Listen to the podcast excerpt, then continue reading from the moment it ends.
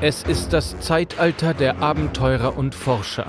Jeden Tag erheben sich Schiffe mit geblähten Sonnensegeln von ihren Landungsstegen und jagen einer ungewissen Zukunft zwischen den Planeten entgegen. Sie werden getragen vom immerwährenden Äther, der unsichtbaren Straße im Nichts des Weltalls. Mögen die Sonnenwinde diesen nach Ruhm und Reichtum suchenden gewogen sein – denn eine Fahrt durch den Äther ist ebenso berauschend wie gefährlich.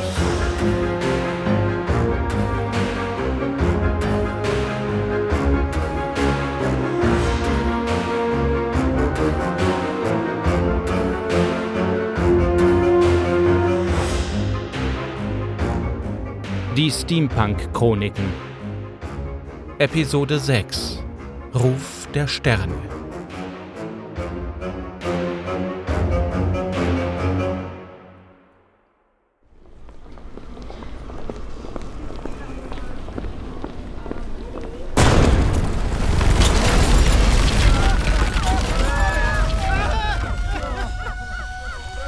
mächtigen Glasfenster der Fertigungshalle wurden von einer Druckwelle aus dem Rahmen gesprengt.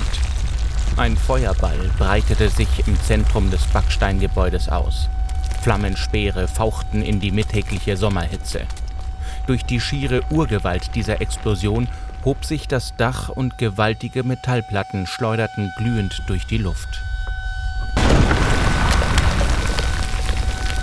Einen Herzschlag später erschütterte eine zweite Detonation das Werk.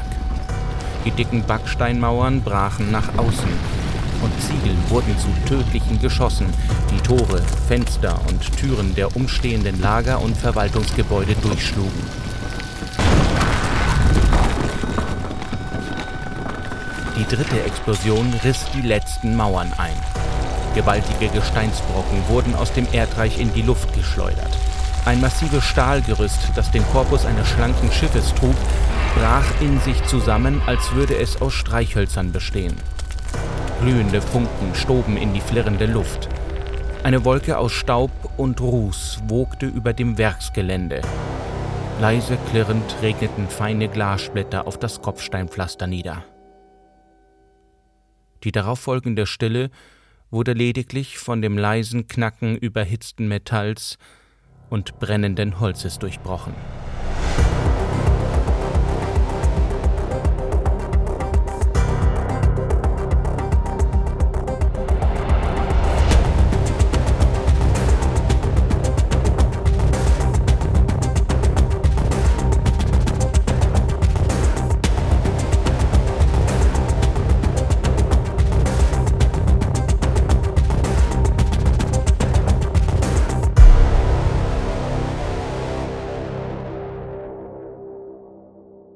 Feuerwehr, Lazarettkutschen, Journalisten und Schaulustige versperrten die Straße zu der Werkshalle.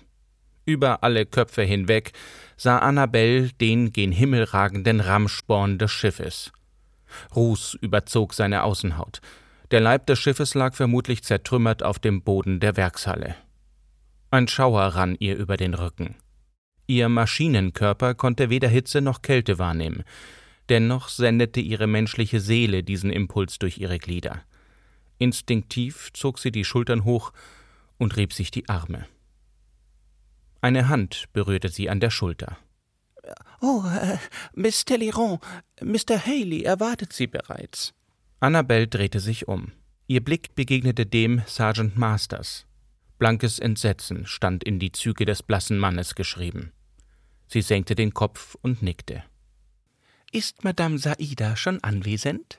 fragte Annabelle, während sie ihm folgte. Masters deutete ein Nicken an. Er führte Annabelle zu einem prunkvollen Gebäude, dessen Front zur Themse zeigte. Die Schäden an den verputzten Außenwänden zeugten von der Gewalt der Explosion. Annabels Blick glitt an dem imposanten Bau hinauf. Ein Schmiedeeisenbalkon im ersten Stock überragte, von wuchtigen Säulen getragen, die gesamte Front. Die breite Freitreppe führte zu kunstvoll bleiverglasten Türen.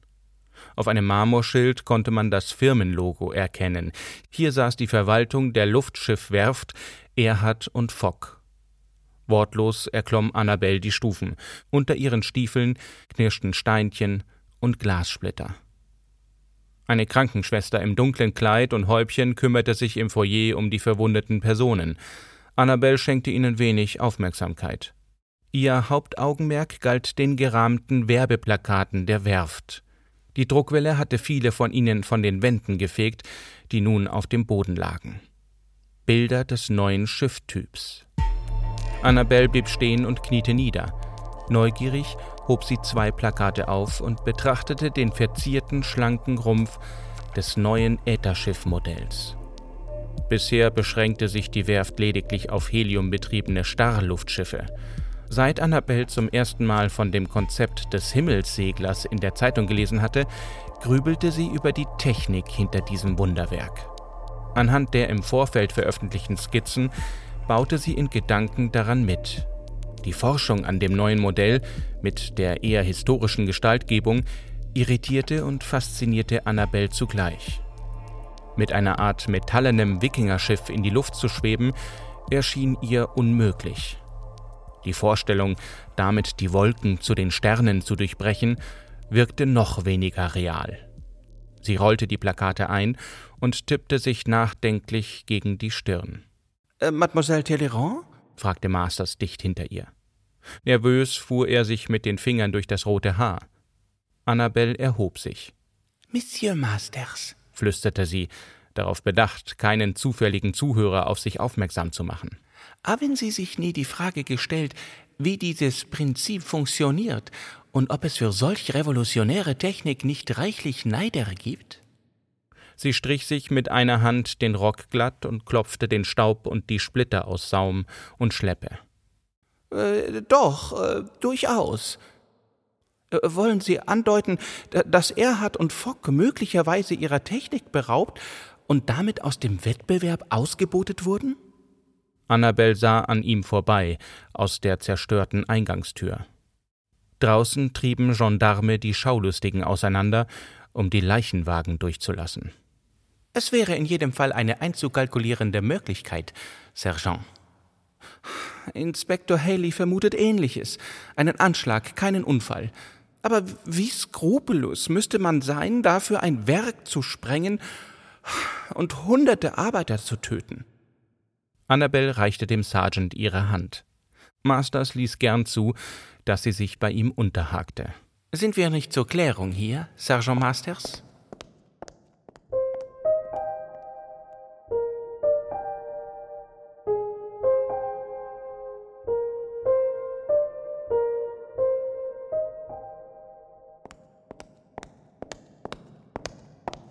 Monsieur l'Inspecteur, begrüßte Annabelle den stiernackigen Haley. Seine massige Boxerstatur hob sich neben der zierlichen Gestalt einer älteren Dame in biederhellgrauem Kostüm nahezu ungeheuerlich ab. Der Inspektor sah kurz von dem Tisch vor sich auf. Ah, Miss Talleyrand, rief er. Offenbar blieb es bei dieser etwas mageren Begrüßung. Annabelle hob eine Augenbraue. Es freut mich, Sie wiederzusehen, gab sie betont pikiert zurück. Die Spitze allerdings prallte an Haleys dickfälliger Ostlondoner Natur ab. Millie Hayflock ist mein Name. Die alte Dame trat auf Annabel zu. Allerdings standen ihr Tränen in den Augen. Ich, ich bin Miss Erhards Sekretärin. Allein die Erwähnung dieses Namens ließ sie aufschluchzen. Annabel ergriff ihre Hand und drückte sie leicht. Die emotionale Art Miss Hayflocks irritierte die Wissenschaftlerin. Annabelle de Talleyrand, stellte sie sich knapp vor. Rasch wandte sich Miss Hayflock ab und presste das Taschentuch gegen ihre dünnen Lippen. Verunsichert durch dieses Verhalten blieb Annabelle in dem überladenen Büroraum stehen und beobachtete sie. Masters löste sich von Annabels Arm und trat zu der alten Dame hinüber. Langsam geleitete er sie zu einem schweren Ledersessel. Mr. Masters, was soll nun aus uns allen werden? Mr. Erhard ist tot und Mr. Fogg seit Tagen im Ausland. Sie schluchzte und vergrub ihr Gesicht in den Händen.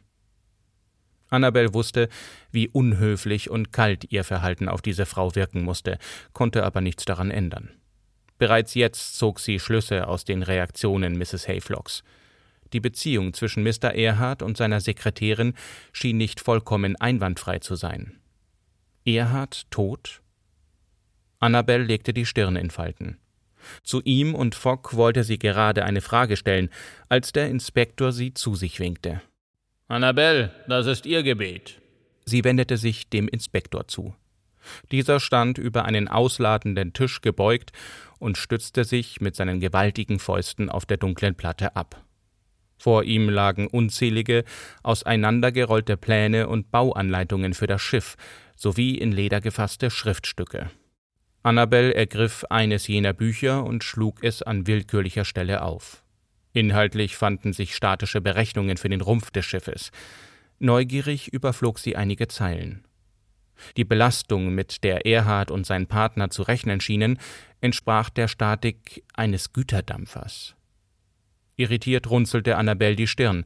Sollte das Schiff nicht ausschließlich Passagiere transportieren? Nach den Berechnungen des Skeletts würde der Luftsegler mit hoher Wahrscheinlichkeit auch schwere Lasten transportieren können. Haben Sie etwas gefunden? Annabel wiegte den Kopf. Ich weiß nicht genau. Nachdenklich legte sie das Buch ab, um in den Risszeichnungen zu blättern. Laut Plänen und Grundrissen sollte es drei Passagierdecks und ein Außendeck geben. Die einfachen Kabinen besaßen mehr Platz als eine Hotelsuite. Ebenso gab es Appartements mit Salons, großen Bädern und Ankleidezimmern. Wozu solch eine Verschwendung? Sie griff nach dem nächsten Buch und blätterte es durch. Ah, Anleitungen zur Erstellung von Leichtmetalllegierungen, die hoher Reibungshitze widerstehen können, murmelte sie. Ein Stahlskelett mit einer Außenhaut aus leichtem Metall und die statischen Berechnungen für ein Schlachtschiff passten nicht zueinander. Einige Eintragungen erschienen ihr fundiert, andere wiederum sinnlos. Gibt es eine ähm, Angebotssammlung oder ein Auftragsbuch für die Innenausstattung? fragte sie mit einem Seitenblick auf Haley. Der Inspektor nickte. Mit einer Hand hob er einen Katalog auf, der neben dem Tisch auf dem Boden stand. Ah, das hier, denke ich.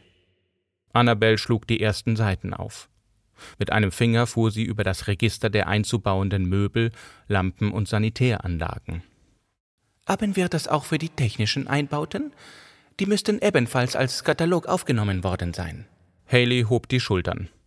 Nein, da kann ich Ihnen nicht helfen. Annabel nickte. Madame Hayflock, wendete sie sich an die Sekretärin. Die alte Dame saß zusammengesunken in ihrem Sessel. Erschrocken hob sie den Blick. Erst als sie Annabelle ihre ungeteilte Aufmerksamkeit schenkte, sprach die junge Wissenschaftlerin weiter. Gibt es in Ihren Unterlagen ähm, Kataloge über die bereits eingebauten Sondererstellungen? Die alte Dame erwiderte Annabels Blick mit vollkommenem Unverständnis. Ich rede von Belüftungssystemen, Sanitäranlagen, Gasleitungen, Luftumwälzern, Heizungen, Wasserwiederaufbereitung und ähnlichem. Mrs. Hayflock schlug die Augen nieder. Äh, ich glaube, diese Bücher befanden sich zum Zeitpunkt des Unglücks in der Maschinenhalle. Sehr bedauerlich. Trotz der vorgeblichen Ahnungslosigkeit der alten Dame fiel es Annabel schwer, ihr Glauben zu schenken. Wie praktisch, dachte sie. Ihrer Ansicht nach war ein solcher Zufall schier unmöglich. Diese Bücher dienten lediglich der Ablage. Die Techniker arbeiteten mit Duplikaten und Wasserpausen doch vorerst verschwieg sie ihre Gedanken.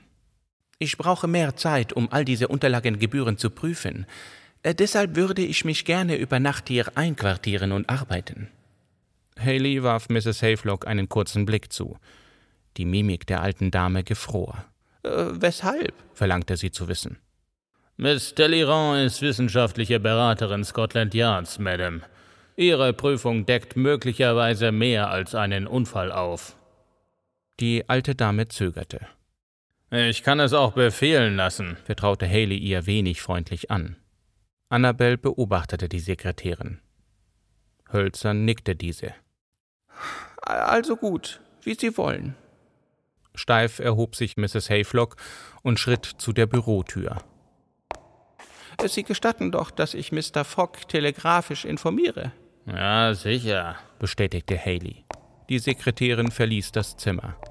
Annabel zeigte mit einer kurzen Handbewegung auf die Tür. Wissen Sie, wo sich Madame Saida befindet?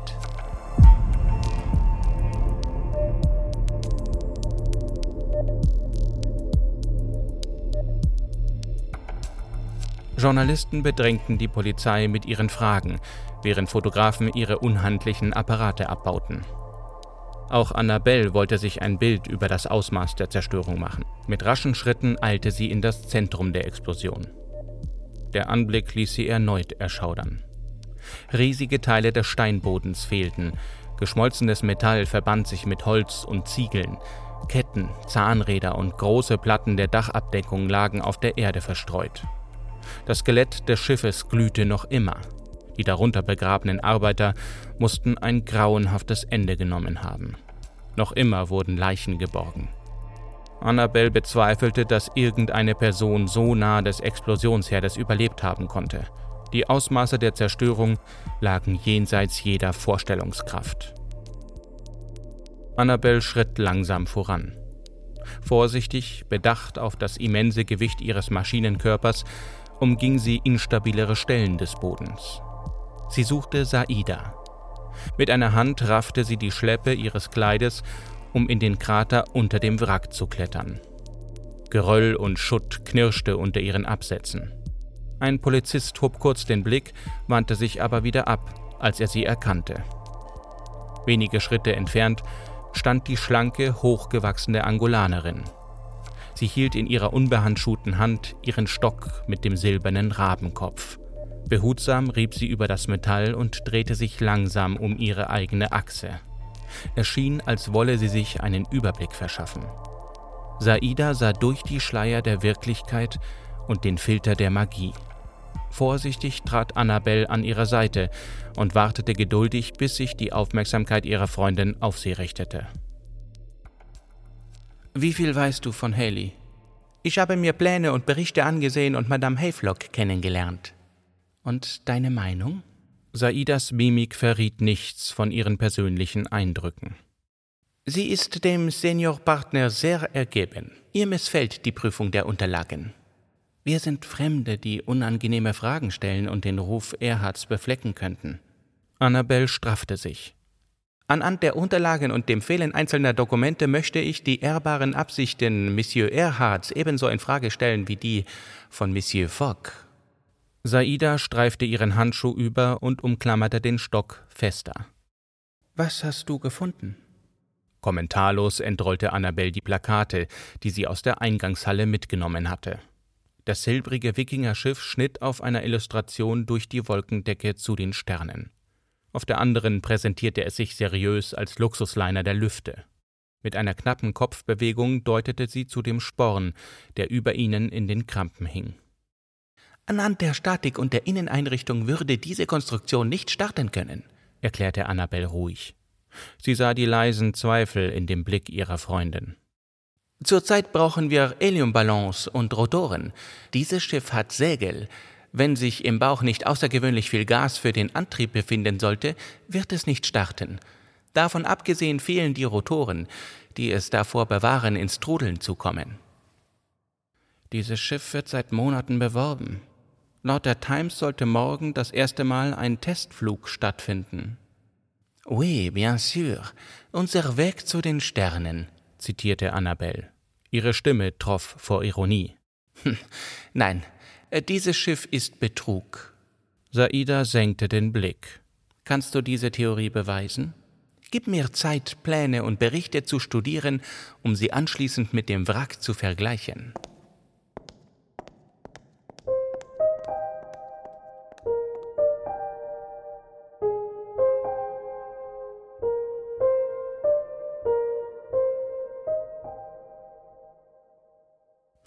Der Verdacht des Betruges und der Veruntreuung von Forschungsgeldern verdichtete sich für Annabelle, als Haley von einem Besuch bei der Rothschild-Bank zurückkehrte. Annabelle, Sie hatten offenbar den richtigen Riecher. Annabelle hob den Blick. Sie kniete auf dem Boden, in ihren Händen ein Kupferzylinder und Reste einer winzigen Kupferspule aus einer Taschenuhr. Sergeant Masters assistierte ihr. Er stand an einem Tisch und katalogisierte, was Annabelle an Einzelteilen fand und sofort zuweisen konnte. Sie legte den Zylinder ab und nickte dem jungen Mann zu. Notieren Sie, Monsieur Masters? Äh, sicher, Mademoiselle. Was haben Sie erfahren? wendete sie sich an den Inspektor, der atemlos neben dem Tisch innehielt. Die Konten sind eingefroren worden, aber die Einlage war ungewöhnlich gering. Allerdings wurden laut den Rothschilds größere Beträge an eine Firma in Indien transferiert. Bei allen anderen Unterlieferanten für dieses Projekt sind wiederum nur geringe Anzahlungen geleistet worden. Er tupfte sich mit einem Taschentuch den Schweiß von der Stirn. Was, was konnten Sie mit der Zeit finden? Annabel deutete auf den Tisch und die Bücher hinter sich. Dieses Schiff sollte einen Verbrennungsmotor auf Basis von Diethylether erhalten. Die Idee ist gut. Die Energie, die aus diesem hochexplosiven Stoff gewonnen wird, ist immens. Die Zusammensetzung entzündet sich bei 95 Grad Fahrenheit. Sie strich sich eine Strähne aus dem Gesicht. Diethylether ist hochbrennbar und schwerer als Luft. Man kann sich ausrechnen, dass ein Leck in einem der Versorgungstanks in Kombination mit einem Zündfunkengeber tödlich endet. Haley fuhr mit dem Handrücken über die schweißnasse Stirn. Nachdenklich rieb er sich den Nasenrücken. Er überlegte. Annabel gewährte ihm die Zeit, seine eigenen Schlüsse zu ziehen. Hm. Das ist hier passiert? Sie nickte. Wie gut lassen sich die Tanks denn manipulieren? Annabel deutete auf die Kupferzylinder auf dem Tisch. Diese kleinen Spielzeuge hier hatten einen Zünder. Äh, dafür dienten wahrscheinlich billige Taschenuhren. Aus dem Schutthaufen habe ich kleine Bestandteile eines Uhrwerks herausfiltern können. Ein Zeiger, ein verschmortes Uhrblatt und eingeschmolzene Rädchen. Diese zündeten das hier. Sie hob das Kupferrohr an.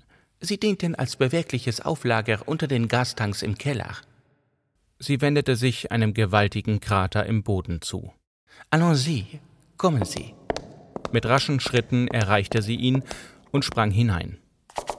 Haley blieb nichts anderes, als ihr zu folgen. Dicht hinter Annabel federte er in den schlecht beleuchteten Gewölbekeller. Licht kann man wohl keines machen, nehme ich an. Annabel nickte. Der süße Geruch lässt auf einen Rest Äther schließen, Monsieur Eiley. Halten Sie sich also besser ein Taschentuch vor Ihr Gesicht. Der Inspektor presste beide Hände gegen Mund und Nase. Annabel betrachtete ihn spöttisch. Kommen Sie.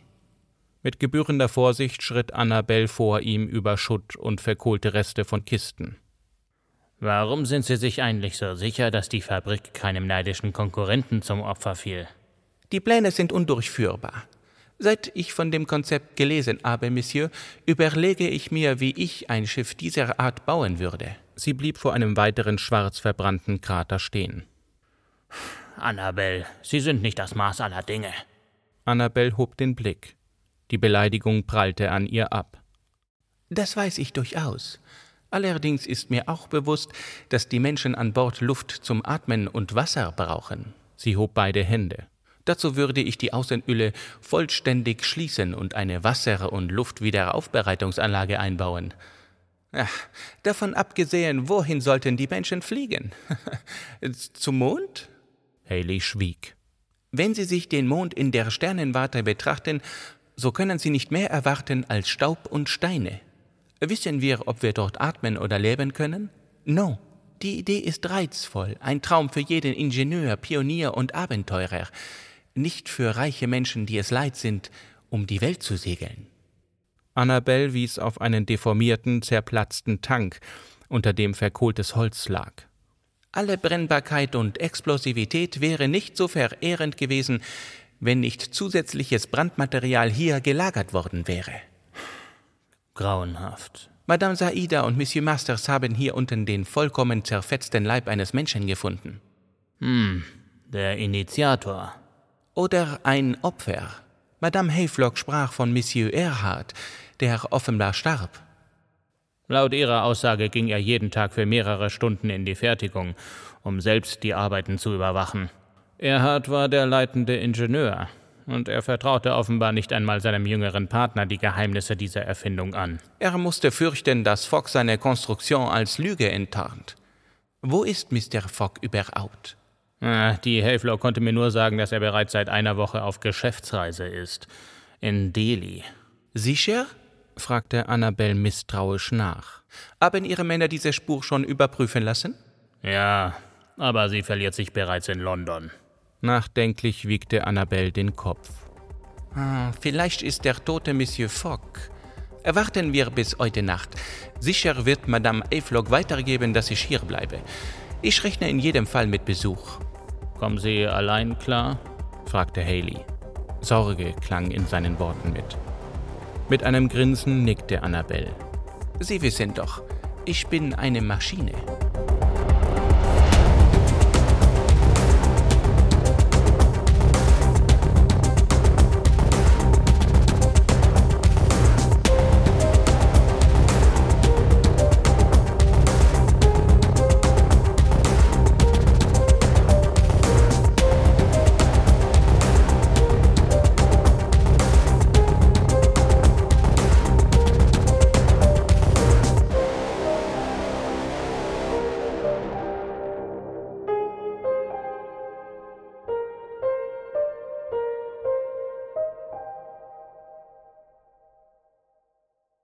Noch immer ragte der Sporn über ihr auf. Seit mehreren Stunden war sie, bis auf wenige Bobbys, die darauf achteten, dass kein Unbefugter das Gelände betrat, allein. Im Licht von Kabitlampen und Fackeln las sie sich die Unterlagen durch. Einige bemerkenswerte Punkte waren ihr aufgefallen. Es gab geringe Unterschiede in den technischen Rissen, in den Details für den Drechsler und den Darstellungen der Motoren und den Ausstattungen der Kabinen. Für Annabel stand fest, dass an diesen Plänen unterschiedliche Personen gearbeitet haben mussten. Stammte die Grundidee von Fogg oder einer anderen Person? Vielleicht einem unbedeutenden Ingenieur, der die Arbeit an dem Projekt aufgegeben hatte? Jemand räusperte sich hinter ihr. Ohne sich umzudrehen oder den Blick von den Plänen zu nehmen, fragte sie Monsieur Erhard, wie ich annehme? Ja. Annabel drehte sich zu ihm um. Außerhalb des Lichtkreises erhob sich ein fast konturloser Schatten. Lediglich der Lauf eines Gewehres hob sich schwach ab. Warum sind Sie zurückgekehrt? fragte sie ruhig. Ich kann Ihnen meinen Schatz nicht ausliefern. Seine Tonlage klang androgyn und weich, aber auch alt. Sie wissen diese Pläne nicht zu würdigen, Mademoiselle Talleyrand. Ein gefährlicher Unterton schlich sich in seine Stimme. Die Schärfe darin umriss ein Quäntchen Wahnsinn. Was glauben Sie mit diesen Dokumenten zu erreichen, Monsieur? Sie wissen, dass diese Unterlagen ein Luftschloss beschreiben. Woher kommt nur diese französische Überheblichkeit? Ich habe Wissen, keine Überheblichkeit, entgegnete Annabel verärgert. Wissen? Dieses Schiff ist ein Meisterwerk. Die vorangegangenen Luftschiffe sind ein Nichts im Vergleich hierzu. Die bisherigen Bautypen sind in der Lage zu fliegen. Sie bringen Ihnen und Fogg Ruhm und Geld ein. Schweigen Sie! Annabel wusste, dass sie mit einem Verrückten sprach. Trotz allem konnte sie nicht schweigen. Warum? Weshalb haben Sie ein Projekt verfolgt, das zum Scheitern verurteilt war? Erhard schoss. Die Kugel fetzte Erdreich und Stein aus dem Boden vor Annabels Füßen. Erschrocken wich sie zurück, bis sie gegen den Tisch stieß. Auf Einschüsse in ihrer Kautschukhaut konnte sie gut verzichten. Monsieur, begann sie, wurde aber von seinem unartikulierten Aufschrei unterbrochen. Die Wachen wurden sicher gleich auf ihn aufmerksam. Schweigen Sie! Die Pläne meines Sohnes waren perfekt! Irritiert blinzelte Annabel. Sohn? Wie hatte sie die menschliche Seite aus ihrer Kalkulation herauslassen können? Es ging Erhard scheinbar nicht um Geld. Ah, die Differenzen in den Plänen. Monsieur, Sie haben die Arbeit Ihres Sohnes fortgeführt? Die Milde in ihrer Stimme beruhigte Erhard etwas. Ja, seine Idee war so brillant. Aber Fogg wollte das Design bestimmen. Es sollte prachtvoller sein als alle Schiffe, die je gebaut wurden. Er verstummte. Sein heiseres Schluchzen brach durch die Stille zwischen ihnen. Fogg wollte Subventionen und schnellen Profit. Vermutlich ist er mit dem Geld geflohen. Fogg hat das Konzept meines Sohnes ad absurdum geführt. Dieses Schiff ist flugunfähig. Stein knirschte unter Erhards Schuhen. Er trat in den Lichtkreis. Sein eingefallenes, fahles Gesicht sprach von Entbehrung und Leid. Wirr hingen seine grauen Haare in die Stirn. Offenbar trug er seit Tagen den gleichen Anzug und fand keine Zeit, sich zu rasieren. Annabels Seele zog sich zusammen. Sie empfand Mitleid. Mein Sohn wurde dank Fox Habgier während eines Unfalls im Werk zu einem Krüppel. Wochen danach starb er an den Folgen. Ein Leben für ein Leben. Die zerfetzte Leiche war Fogg. Ja. Der Ingenieur sank ein Stück weit in sich zusammen. Das Mitleid in Annabelle wuchs. Sie wusste, dass es für den alten Mann keine Zukunft gab. Er war der Mörder von 150 Arbeitern und seines Partners. Aber wie groß wäre das Ausmaß der Katastrophe geworden, hätte dieses Schiff je abgehoben? Ein Absturz, eine Explosion, gleichgültig welches Szenario sie sich dafür ausmalte, hätte weitaus mehr Opfer gefordert.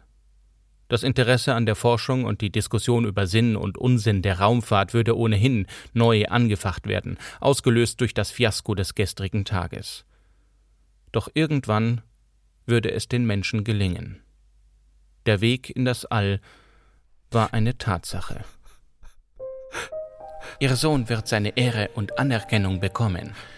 Auf Basis seiner Technologie können andere Wissenschaftler sein Werk fortsetzen. Seine Idee wird nicht ungehört bleiben. Er teilt den Traum nach den Sternen mit der Menschheit. Wenn die Zeit reif ist für ein Sternenschiff, wird auch er diese letzte Grenze überschreiten.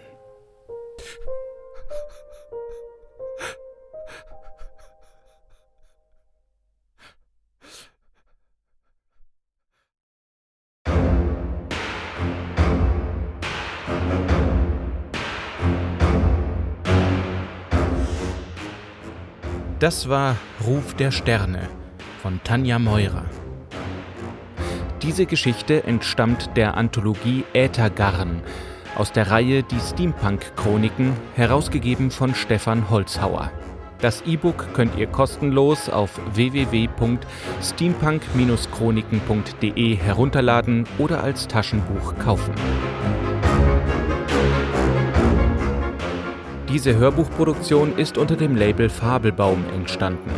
Wenn du mich und meine Arbeit unterstützen willst, kannst du das auf patreon.com/fabelbaum tun. Jede Unterstützung ist willkommen und ermöglicht es mir, mehr Zeit in die Produktion von Fantasy, Science Fiction oder Steampunk-Hörbüchern zu investieren. Ich bin Manuel Schmidt und ich danke dir fürs Zuhören. Bis zur nächsten Geschichte.